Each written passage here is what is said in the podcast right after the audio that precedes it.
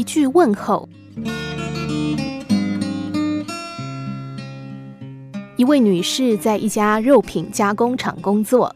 有一天，当她完成所有的工作，走进冷冻库里做例行检查，突然一个不注意，门意外关上了，她被锁在里面。虽然她竭尽全力尖叫着、敲打着，她的哭声却没有人能够听到。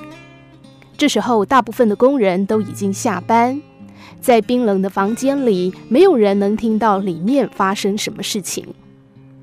五个小时过后，当他濒临死亡的边缘，工厂保全最后打开了那扇门，奇迹似的救了他。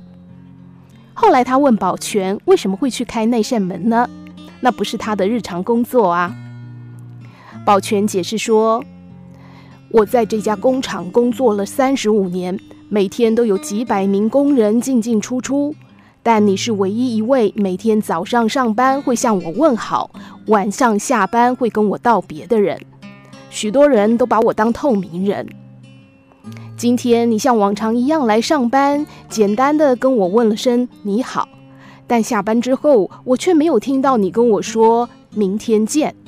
于是我决定去工厂里看看。我期待每天听到你的问候，因为这提醒我我是某个人。今天没有听到你的道别，我知道可能发生了一些事情。想不到一个问候竟然能够救人一命。谁都不知道什么时候会需要他人的协助。今天你关心他人，明天当我们有需要时，别人也会来关心我们。